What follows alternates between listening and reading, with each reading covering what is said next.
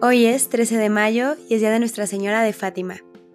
Y para este episodio nos acompaña el Padre Roberto Funes y él nos va a contar la historia de las apariciones de la Virgen de Fátima en Portugal. Hola Mariel, pues sí, con alegría. Hoy vamos a hablar de las apariciones de la Santísima Virgen en Fátima en Portugal. Apariciones que todos los días 13 de mayo recordamos en la Iglesia Universal, pero que se refieren a dos sucesos no solo se apareció la Virgen, muchos a lo mejor no lo saben. Antes de que se apareciese la Santísima Virgen, los niños que recibieron esta revelación tuvieron la visita también de un ángel que, por decir así, fue preparando el camino para que ellos pudieran recibir a la Santísima Virgen y orar. El ángel les dijo que era el ángel de Portugal y que no debían tener miedo, pues era un ángel de paz y les enseñó a rezar, les dijo, recen conmigo. Y los niños lo vieron como de rodillas y les enseñó esta oración, Dios mío, yo creo, yo te adoro, yo te amo, te pido perdón por aquellos que no creen, que no te adoran, que no confían y que no te aman. Hermosa oración, les dijo el ángel, recen así. Los corazones de Jesús y de María están atentos a las súplicas de ustedes. Ellos eran unos pequeñitos de 10, 11 años, llevaban grupitos de ovejas a pastorear en un campo que podíamos traducir al español lugar de la cabeza y cobadeiría o en español sería ensenada de paz de Irene, ¿verdad? La aparición de este ángel fue en 1916 y hasta el año siguiente Lucía, Francisco y Jacinta pudieron ver a la Santísima Virgen. Esta aparición como de preparación les reveló la majestad, la belleza de Dios y les ocurrió en dos ocasiones, engendrando en ellos pues una alegría, un gozo, pero al mismo tiempo una percepción de la grandeza de Dios. Mientras que cuando se les apareció la Santísima Virgen ellos dijeron que no se percibía tanto la grandeza de Dios cuanto la cercanía de Él a través de María Santísima. En el verano del 2000, de 1916, los tres primos, Jacinta, Lucía y Francisco, reciben esta nueva aparición allí les llama la atención, les regaña un poco el ángel. Les dice, ¿qué es lo que están haciendo? Tienen que rezar. Ellos estaban jugando, ¿verdad? Pues eran niñitos. Y les dice, ustedes deben de orar más. Y deben ofrecer sacrificios a Dios. Y entonces los chiquitos pues le preguntan, ¿y cómo debemos sacrificarnos? ¿Qué debemos hacer de sacrificios a Dios? Y es muy hermosa la actitud del ángel que no obstante les enseña la grandeza de Dios y la necesidad de orar y de reparar, no les exige gran cosa, les dice, hagan lo que puedan. De esta forma ustedes traerán la paz a Portugal. Yo soy el ángel de Portugal, les dijo el ángel. Y en estas apariciones, Francisco eh, ve pero no puede escuchar a la Virgen cuando se le aparece. Y las palabras del ángel, sin embargo, las escuchan para aprender el valor del sacrificio y el valor del amor. Una tercera vez en septiembre del 1916 se les aparecerá el ángel diciéndoles la oración, Dios mío, yo creo en ti, yo te adoro. Y en esta última ocasión que se les aparece, él lleva un cáliz y les enseña a rezar diciendo, Santísima Trinidad, Padre, Hijo y Espíritu Santo, te adoro profundamente y te ofrezco el precioso cuerpo y sangre, alma y divinidad de Jesucristo, presente en todos los tabernáculos del mundo, en reparación por las ingratitudes y los sacrilegios y las indiferencias por medio de las cuales Él es ofendido y por los méritos infinitos de su sagrado corazón y por el inmaculado corazón de María, te pido humildemente por la conversión de los pobres pecadores.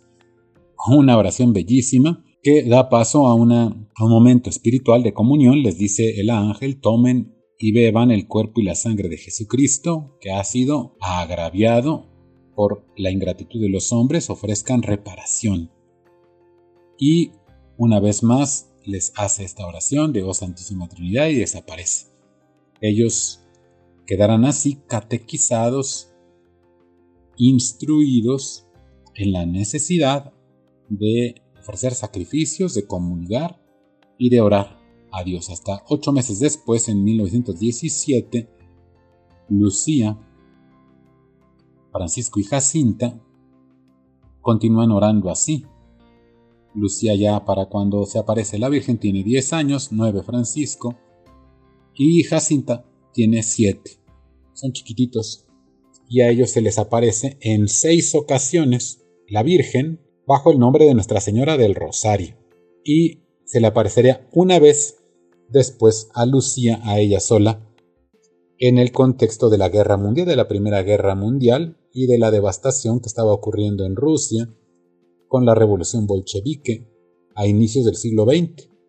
Es un tiempo de mucho disturbio en la humanidad y la Virgen tiene a bien aparecérseles el 13 de mayo de 1917, mientras ellos rezaban el rosario, aunque hay que decir que lo rezaban un poco de manera eh, tramposita, vamos a decir así, porque no hacían la oración completa, ¿verdad? Sino que decían, Dios salve María, amén, ¿verdad? Entonces decían bien las primeras palabras, pero se comían un poco las últimas.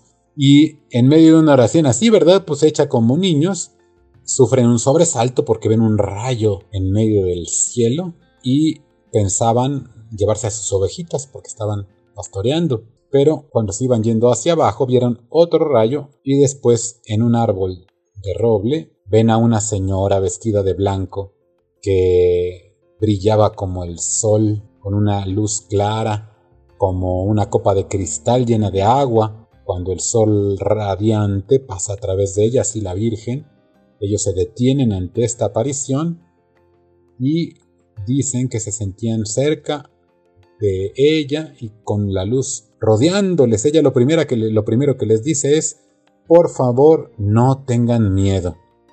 No les voy a hacer daño. Y Lucía, con gran reverencia, le pregunta ¿de dónde eres? Y la Virgen le responde yo vengo del cielo.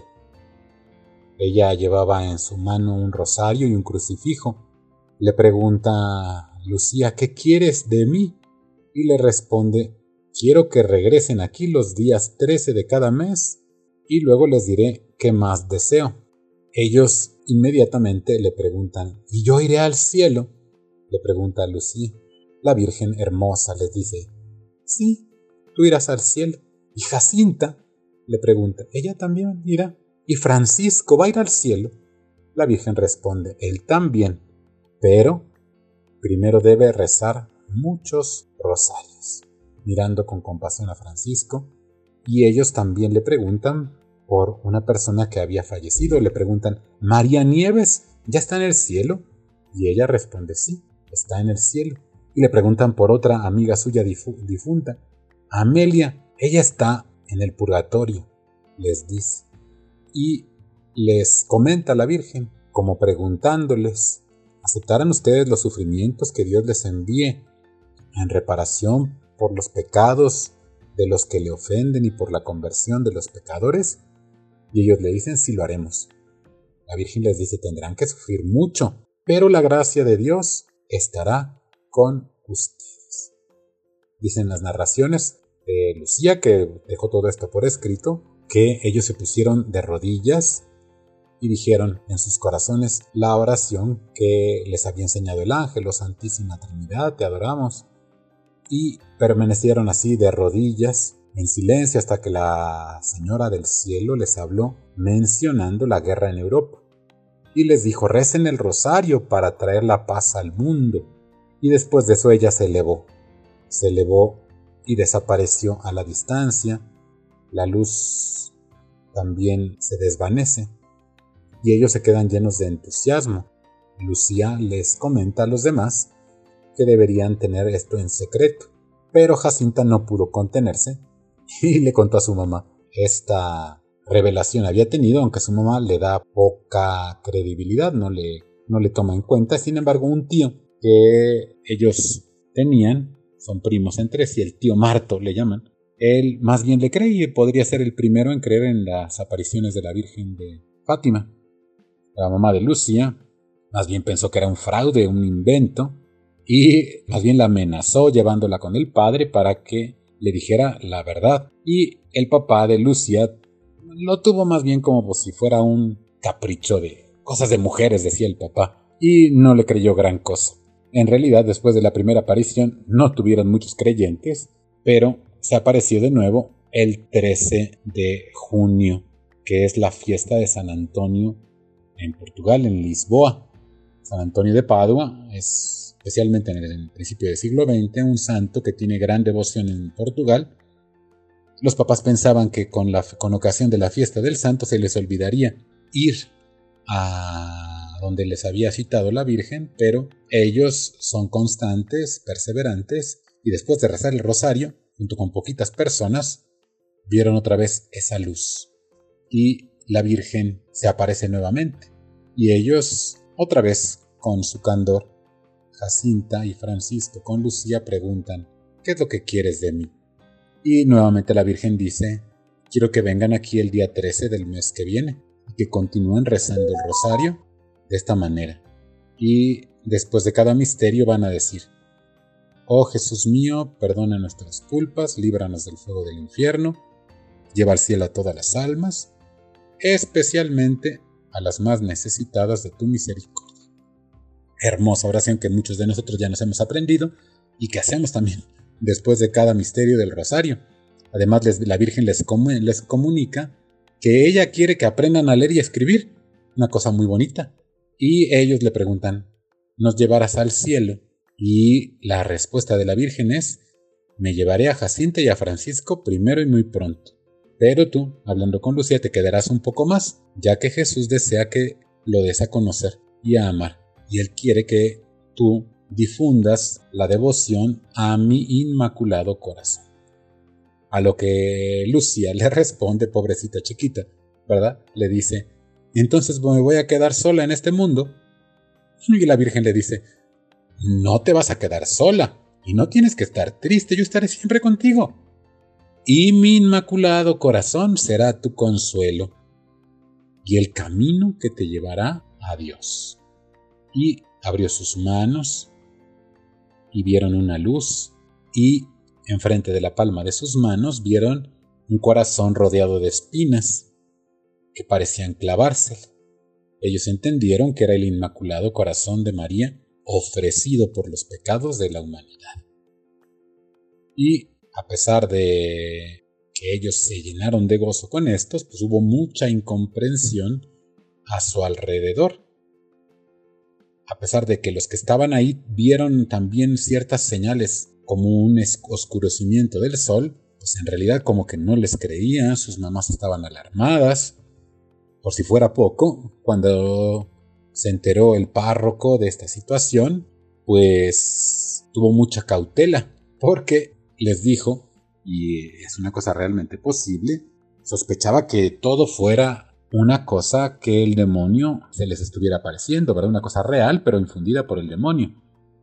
Era entonces un momento de prueba para ellos hasta el siguiente mes, 13 de julio de 1917 para esta aparición, Lucía pues había escuchado estas, esta interpretación del párroco que les decía que podía ser el demonio y entonces le dijo a Jacinta que prefería ya no ir, no fuera a ser que el demonio realmente les estuviera engañando. Pero cuando llegó el día se le quitó el miedo y fue nuevamente con Francisco y Jacinta al mismo lugar y esta aparición fue la más complicada, ¿verdad? Podríamos decir. Porque en esta aparición se les comunica el secreto, o mejor dicho, los secretos que les pide guardar. y los niños guardaron este secreto. Las primeras dos partes del secreto fueron comunicadas primero por el obispo en 1941 y el tercer secreto fue comunicado al Papa Pío XII y luego lo conocimos porque lo publicó el Papa Benedicto XVI. Las tres partes de este secreto consisten en, primero, ellos miran el infierno. Segundo, se les comunica el papel que tiene Rusia en la historia de la humanidad en este momento. Y tercero, el atentado contra la vida del Papa. Pues estos tres secretos ellos los guardaron celosamente. Y cuando Lucía le pregunta nuevamente ¿qué quieres de mí? Otra vez le dice quiero que vengas el día 13 del mes que viene y que continúen rezando el rosario todos los días para obtener la paz en el mundo y el final de la guerra. Y entonces ella le pregunta, yo quisiera preguntarle, ¿quién es usted? Y si puede usted hacer un milagro para que todo el mundo sepa con seguridad quién se nos ha aparecido. Y la Virgen le responde, tienes que venir aquí todos los meses y en octubre yo te diré quién soy y lo que quiero y haré un milagro para que todos crean. Y entonces Lucía comenzó a poner delante de la Virgen peticiones que le habían hecho muchas personas para curarlos. Es muy hermoso ver y escuchar, ¿verdad?, los testimonios que nos da Lucía de lo que ella le iba pidiendo, porque pues la gente le decía, pídele a la Virgen que los cure. Por ejemplo, ella le dice que algunos los va a curar y que otros no. Entonces Lucía le pregunta, ¿y al hijo de la señora María, que está paralítico? Le dice, no, él no va a ser curado, debe rezar el rosario junto con su familia todos los días dile, encomienda, ¿verdad? dile que no tenga prisa, hagan sacrificio por los pecadores. Y cuando hagan un sacrificio, digan esto. Oh Jesús, esto es por amor a ti y por la conversión de los pecadores, y en reparación por las ofensas cometidas contra el Inmaculado Corazón de María. Una cosa muy bonita porque la Virgen les enseña no solamente qué hacer, sino cómo hacerlo, diciendo esto, ¿verdad? Oh Jesús, es por amor a ti, por la conversión de los pecadores, la reparación de las ofensas al Inmaculado Corazón de María. Ojalá que todos los que nos oyen, Mariel, pues aprendan también a hacer sus sacrificios así como nos enseñó la Virgen. Oh Jesús, por amor a ti, por la conversión de los pecadores, en reparación de las ofensas contra el corazón inmaculado de María. Y eh, nuevamente, ¿verdad? Mientras la Virgen decía estas palabras, abrió sus manos y en esta ocasión los rayos de luz que salían hicieron como llegada o contacto con la tierra y los chiquitos vieron un mar de fuego y vieron en este mar de fuego que estaban sumergidos unos demonios y almas de personas con forma humana.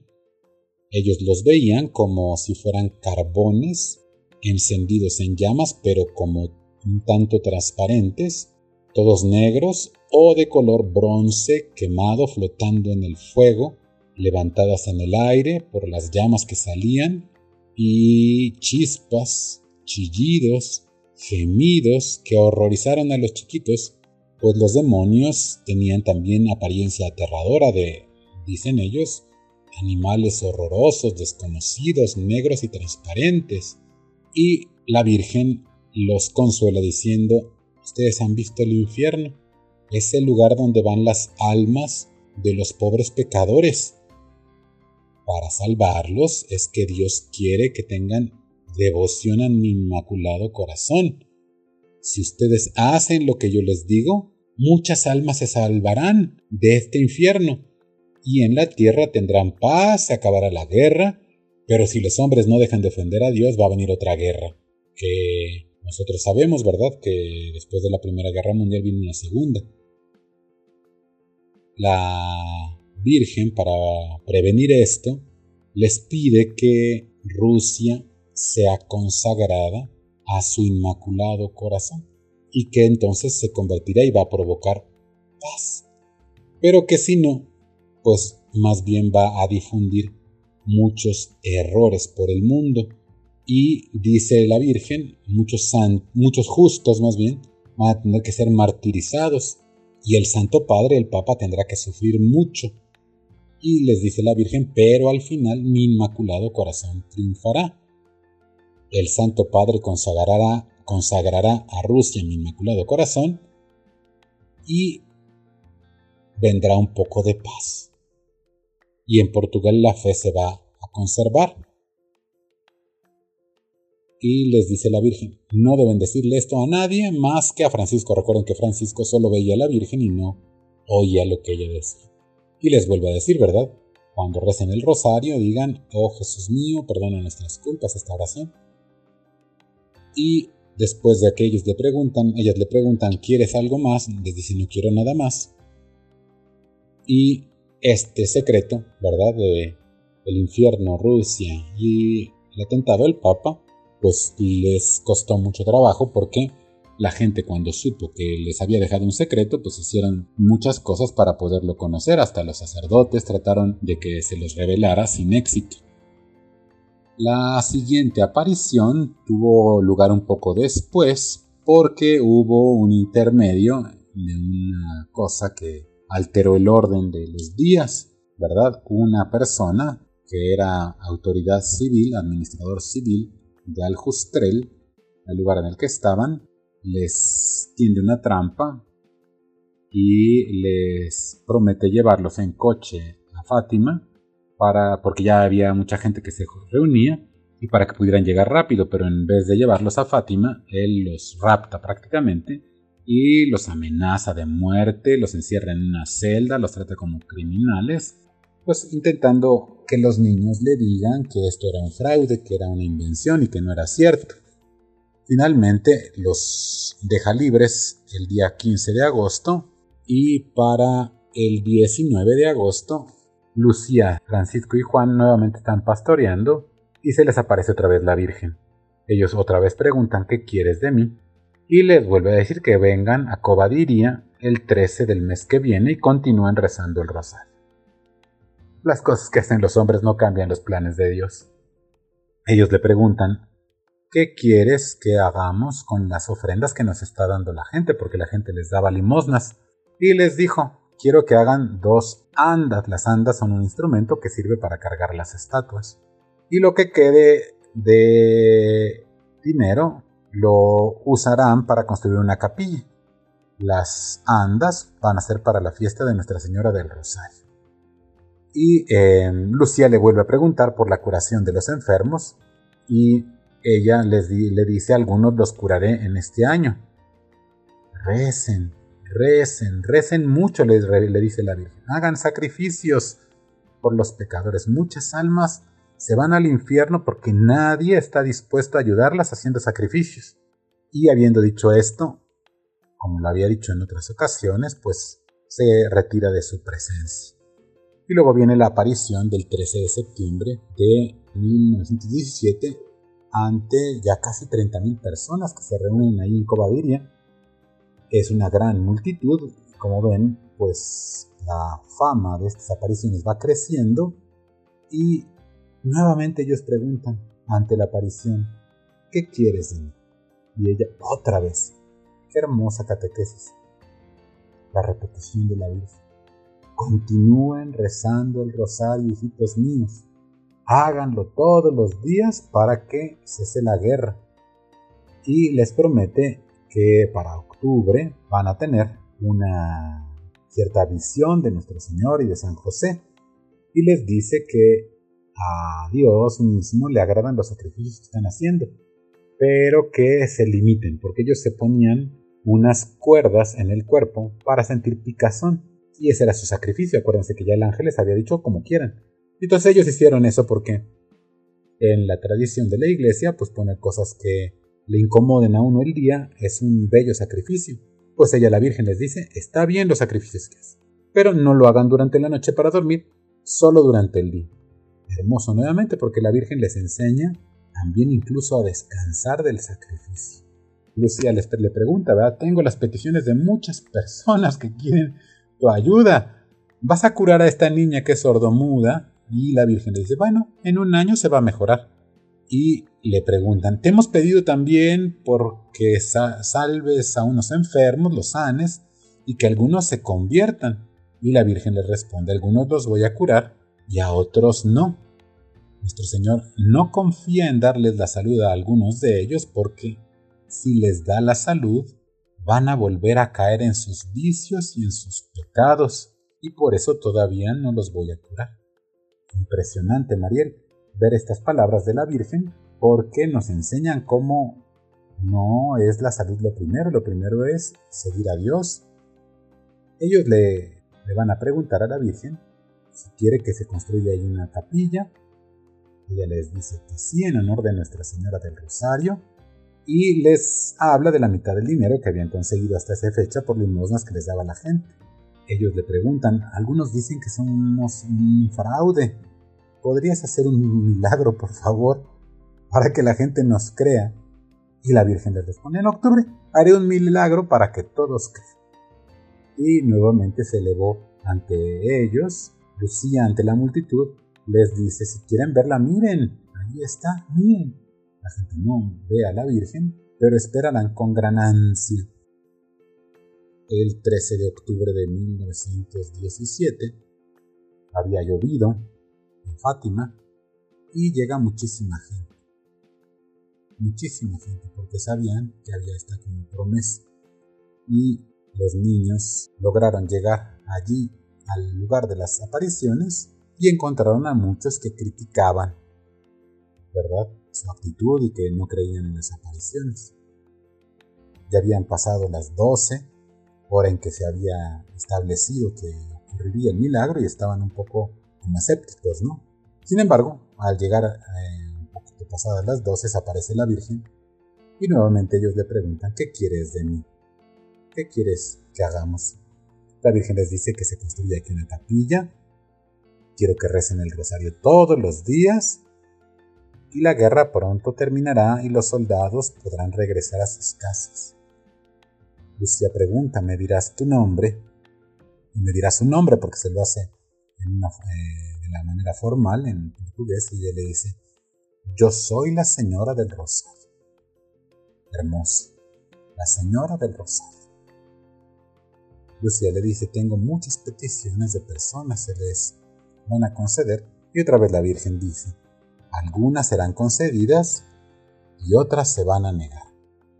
Las personas tienen que rehacer su vida y pedir perdón por sus pecados. ya no deben ofender a Dios. Dios está demasiado ofendido por todos. Y le dice la Virgen, eso es todo lo que tienes que pedirme. Y dice, no hay nada más. Y entonces la Virgen levanta las manos hacia el cielo y había nubes porque había llovido, pero de repente el sol, dicen los presentes, se ve como si fuera un disco de plata. Miren el sol, gritan todos. Y este fenómeno del sol que se mueve, dicen, parecía que bailaba, fue presenciado por 70.000 personas que se reunieron allí. Y Lucía es la que nos describirá esta aparición en su diario.